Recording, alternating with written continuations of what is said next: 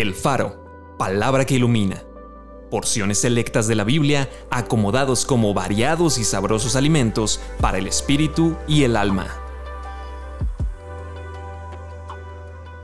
Julio 23. Luego el fin. De aquel día y de la hora nadie sabe, ni aun los ángeles que están en el cielo, ni el Hijo, sino el Padre. Miren, velen y oren porque no saben cuándo será el tiempo. Y lo que a ustedes digo, a todos lo digo.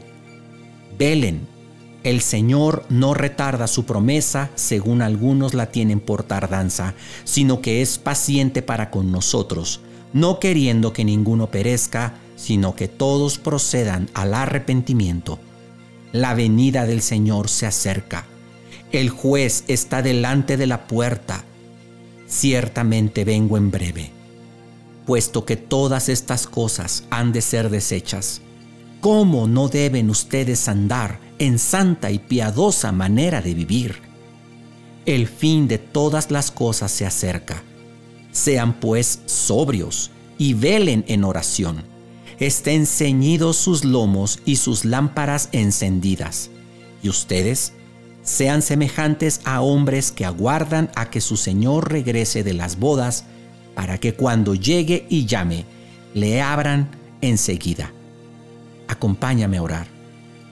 Señor, me consuela que habrá un fin de este mundo perverso, que tú vienes por tu iglesia, que tú vienes por mí. Gracias Jesús. Yo te quiero esperar, yo te esperaré y si muero, yo sé que me iré contigo, pero moriré esperándote.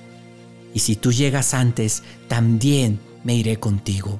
Pero quiero tener esa esperanza y esa certeza fresca en mi corazón para permanecer siempre orando, velando, alerta de las señales de los últimos tiempos, para estar siempre preparado para que yo pueda levantar mis ojos al cielo y decir, ven Señor Jesús.